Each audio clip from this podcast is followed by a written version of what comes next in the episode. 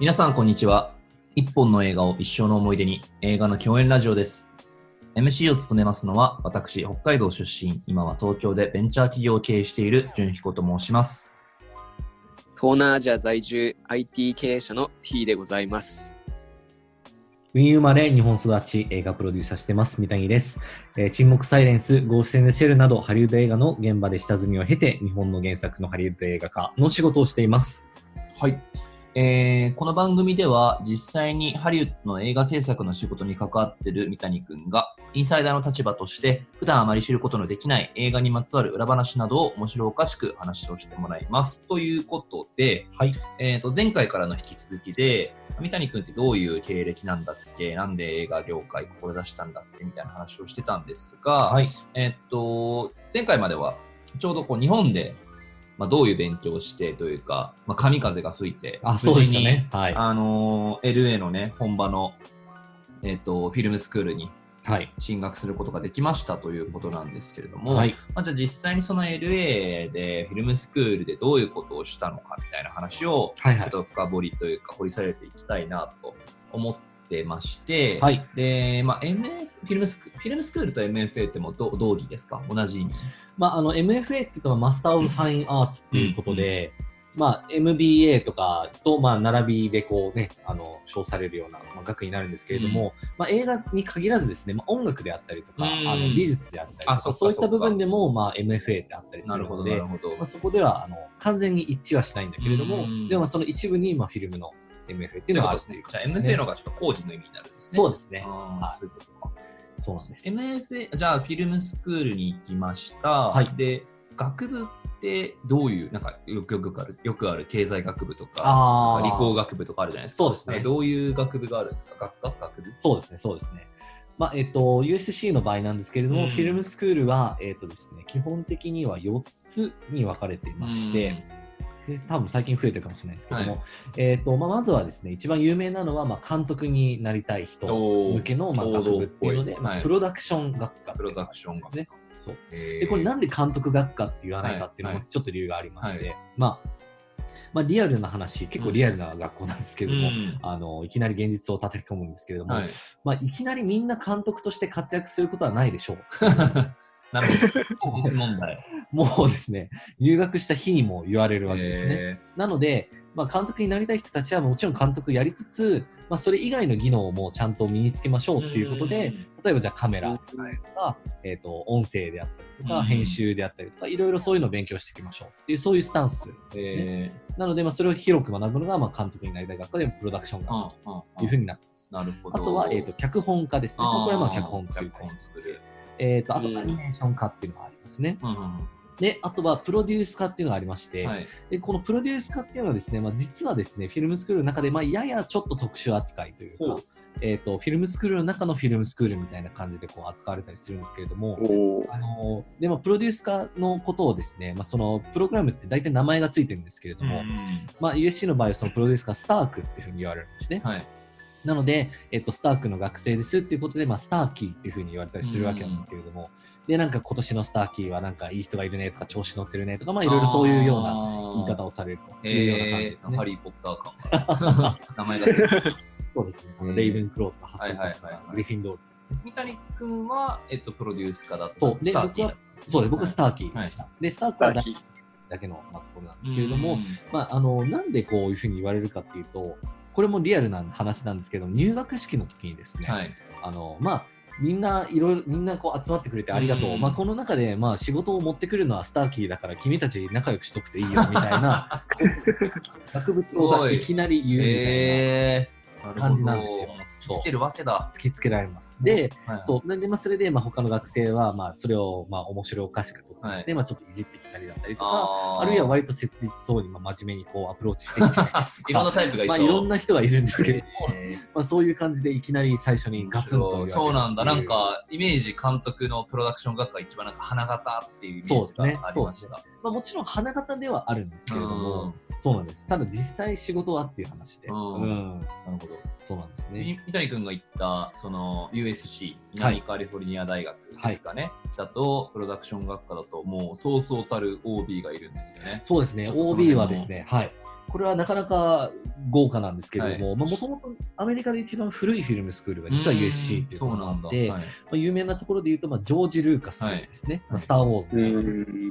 まあまずあります。は。い彼がもう本当代表みたいなですね。えー、そう初期だった、初期面みたいな感じですかえっ、と、まあ、初期面、まあ、もうちょっと後の方なんですけど、でも、あの一番こうですね、学校に寄付してくれる人ってですね、なるほど。に登場してですね、えー、あ、像とか建てられてるんですかあ。の、そうですね、はい今、えっ、と、建物の名前がジョージ・ルーカス島っていうふうにああ、るんだ。で、その向かいに実はスティーブン・スピルバーグ島っていうのがあるんですけれども、ね、大熊コードとかああるし、ね。そうです、小室ホールとかそういうノリです。コムロホール。確かに。そういうノリですね。はいはいそあとはですね、ロバート・ゼメキスっていう、バック・トゥ・ザ・フューチャーいやーもう。ですね。はい、あとはまあロン・ハワードっていう、はいえーとロン・ハワードは、えーとあれですね、ダ・ヴィンチコードとか。まあ、いろんな監督してますけど、はいアポロディクスの監督とか、あとですね、えーとライアン・クーグラー、最近で僕の実は1個学年上なんですけあれども、結構近い。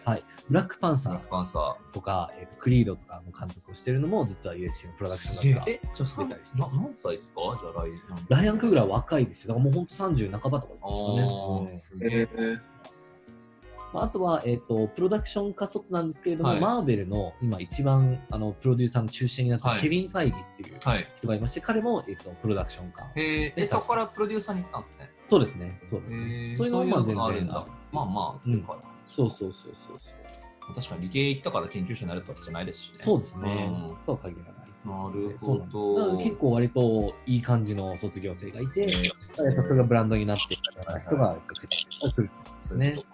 その中でも三谷君はプロデューサーということで、いろんな人からこう仲良くしてようとしてたわけですね。そうですね。僕は本当たまたまだからその中にこう紛れ込んでしまったっていうことで、えちな本当みにこのうん学科を決めるときって、はいエントリーというか最初の入試験があって、合そうですね。格した段階でどどの学科に申し込むかみたいなの決めなくちゃいけないそれはもうう入試の時点で決まって。そういうことか。じゃあそれによよってこう、なんか問題が変わるというか、面接の仕方とか、エッセイとかで。そうですね。あの、エッセイの内容とかも変わってくるし、あの、求められる、例えば、プロダクション化だったら、じゃあ、はいポートフォリオくださいって言って、うんどういう作品作ったかみたいなああ、なるほど。ものを見せなきゃいけなかったりするんですけへど、そういうことか。そうです、そうです、そうです。なるほど。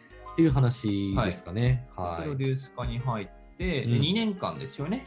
そうなんです。エントリーといはい、えっ、と、2年のプログラムで、まあ、具体的にどういうことをするかっていう話なんですけど、1年目は主にクリエイティブの話をします。これはどういうことかっていうと、まあ、じゃあ映画ってどういうふうにできていくんですかとか、うんストーリーってどういうふうに作っていくんですかっていう話を、まあ、はいしっかりと叩き込むっていうことで、まあ、主にですね、まあ、脚本をたくさん読んで、それに対する、えっ、と、まあ、感想文的コメントみたいな。どうしたらこれがもっと良くなる良くなるのかっていうのを自分なりに考えて、えっとまあ、レポートにまとめて出すっていうのをすごい集中的にやる。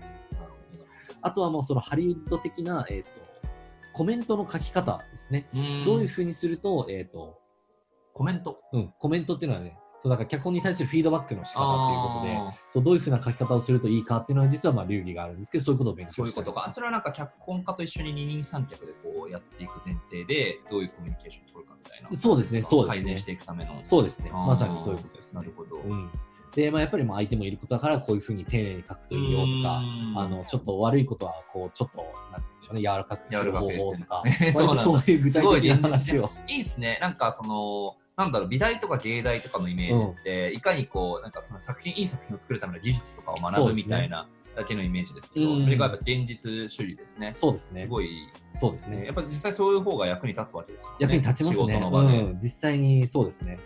なのでどんなにひどくっても最初はいや書いてくれてありがとうみたいなところから入るみたいな。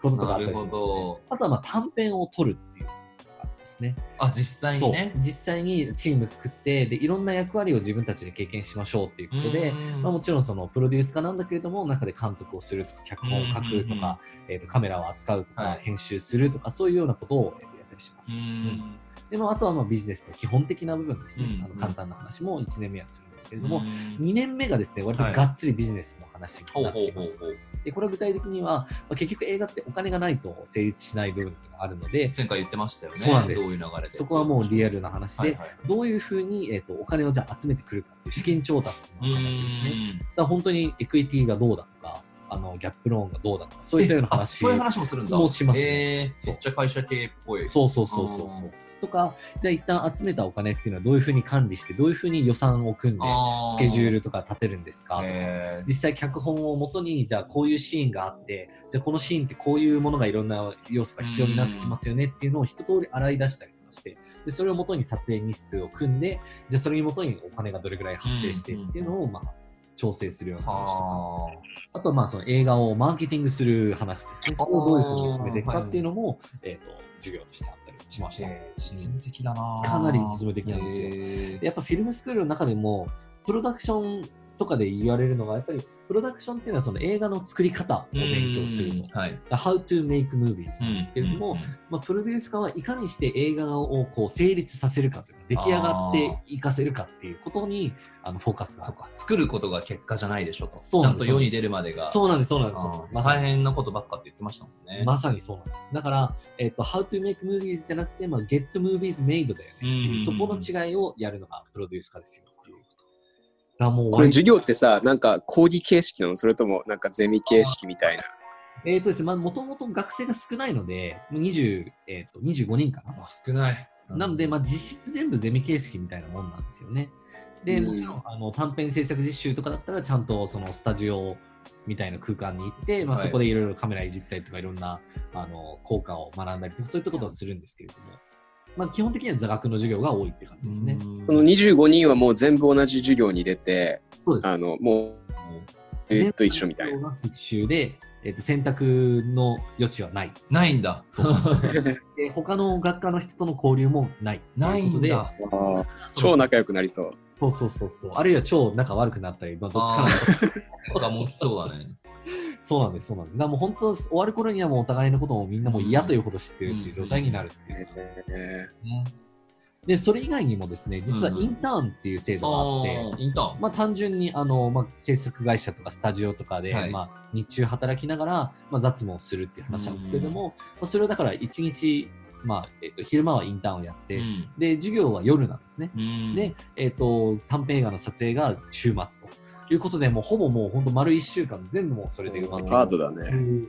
実はハードなスケジュールがバイトなんてする暇ねえぜってことですね。バイトはもう全くできないですね。インターンはさ、大学が斡旋してくれるの？あそれはいい質問で、そうなんですよ。実は、えっ、と、まあ、自分で取ることももちろんできるんですけれども、もともと業界につながりがすごくいい大学だから、ああ、まあ。あの結構楽器始めにですね、あの今学期をまたインターン募集するよっつって、その連絡のあのメールっていうのがですね、うん回ってきたりするんですけど、うんそれはかなり充実してたって言いますね。そうなんだ。うんじゃあ大学側も結構あのインターンを推奨してくれるというか。推奨ですね。うんいいですねそうなんです。確かにな。なんか、日本の大学とかって結構、なんだろう、その、あんまりそこ関わらないじゃないですか。うんで、その、普通にコンビニとか飲食店とかでアルバイトして、はい時間の切り売りで時給1000円とかで働くけど、はいかそれってこう、日々の学びに、まあ、もちろんなんか、そのビジネスを知るというか、実際の接客を知るみたいな意味では、まあ、そういう意識があればね、もちろんいいんですけど、なんかちょっともったいないですよね。こういうふうになんかそのインターンもやって、それがよりこう自分のアウトプットにつながるいいなんかこう経験になるみたいな話そうですね。まさにそういうサイクルをだから作っていくっていうのは、めちゃめちゃいいまあですね。うんうんうんなるほどな。っていう感じで、もう2年はもうあっという間に過ぎていきますね。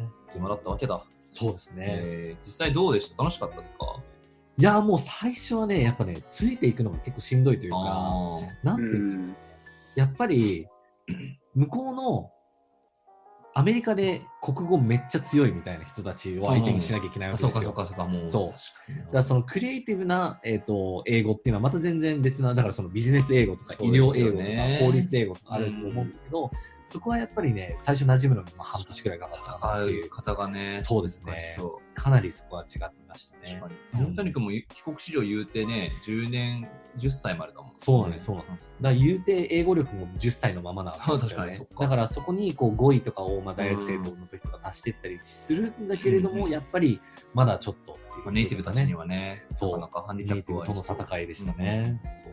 そうか。まあでも慣れた後とかは結構。そうですね、あ一回慣れると、まあ、うんアウトプットの仕方も分かってくるんで、うんうんうん。そこはあのもう共通言語っていう感じでえ話せるようになってですけれども。ー楽しかった思い出とか、まあその仲間と絆ができたとかもそうかもしれないですけど、はいうんなんかめっちゃええぐいぐらい有名な先生来たとか、なんか MBA とかって、スタンフォードとかハーバードとかって、まあ、現役のもう世界トップで活躍してる企業家とか来るわけですか。ありますね、ありますねど。んな感じだったのかな？そうですね。あの、まあ、まず先生はもともとみんな現役のプロの人がやってるっていうことで、せそこは割と、先生がね。そう。だから、どの授業も基本的に業界で日中働いてから夜授業しに来るっていうそうか、夜授業か。そうなんです。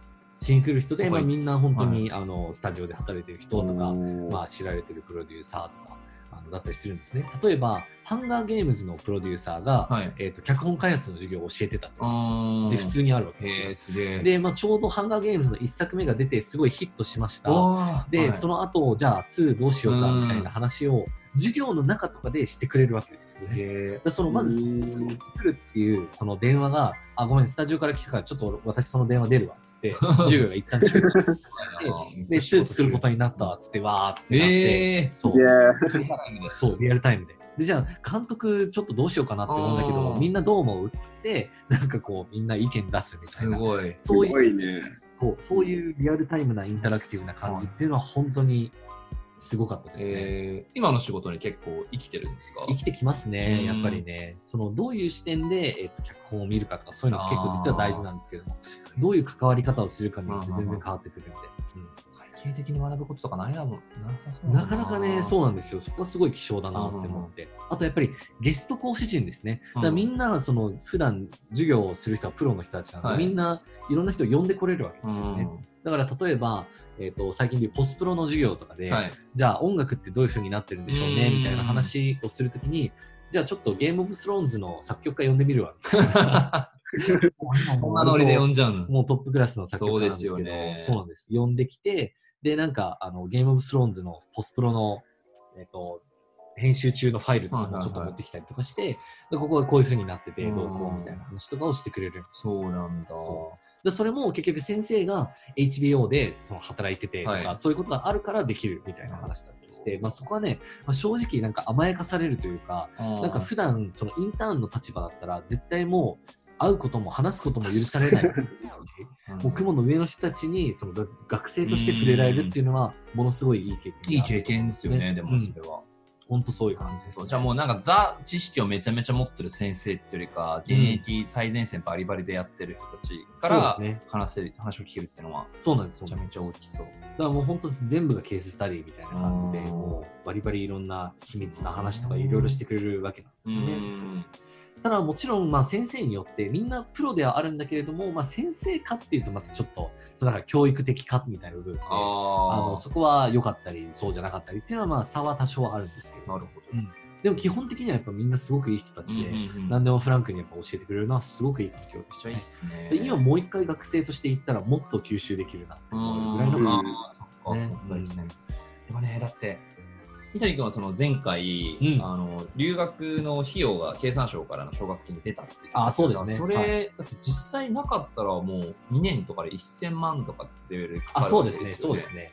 USC の僕が行ってた時って、まあ、単位ごとに、えー、と学費って決まってるんですけど、うん。1単位、えー、1500ドルみたいな感じで、あー単位ごとなんだ。そうではい。全部合わせて、まあ、1年間でまあ大体3万6000ドル。うん。で、まあ、大体400万円ぐらい。400万ぐらい。うんそうっていう感じだったんですけど、じゃあ2年で800万プラス生活生活費っていうことですね。1000万以上そそうな。ですね、そうなんですよ。えげつね、なかなかね、そういう奨学金が今もあるんですか？そういう経産省の。えーっとね、そのし経産省の奨学金自体は多分もう最近なくなってしまった。そうなんだ。だちょうどあれなんですよ、民主党政権だったんですよ。あ、え、その時に？すごい。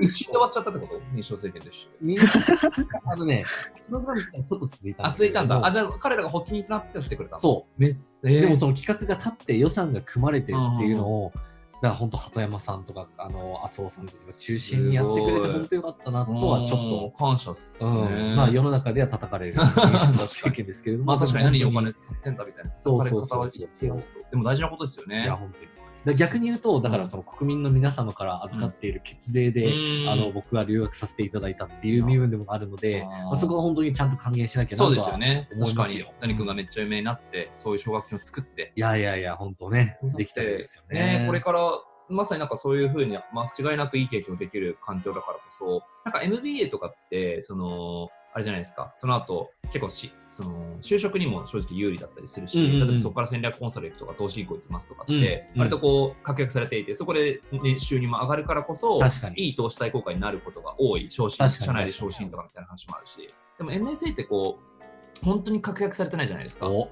なんかそこが相当勇気がいるとこそうろですよね。ですね。いや、そこがね、もううん。確信なんですけどね、うん。まあ本当にね、あの、が、まあ、ぶっちゃけアートな世界なので、うん。まあ学位があるからといって、じゃあ仕事になるのっていう話なわけですよね。本当そそこは本当にね、あの、もう1話、2話ぐらい確かにな。難しいな。これはいやこれはまた語りたいですね。なんかそれこそ本当にねそういうチャレンジでする人たちを応援したいですもんね。だからこそなんかねできることやっていきたいですようね、ん。っていうところで。ね、その話もぜひね、できればと思います。わ、ちょっと時間が来ちゃったのでこの辺で言いたいと思います、うんはい。いや、でも面白かった。うん。よかった。いやいやはい。じゃあ今回はこんなところで。はい。では終わりにします。どうもありがとうございました。はい、ありがとうございます。ありがとうございます。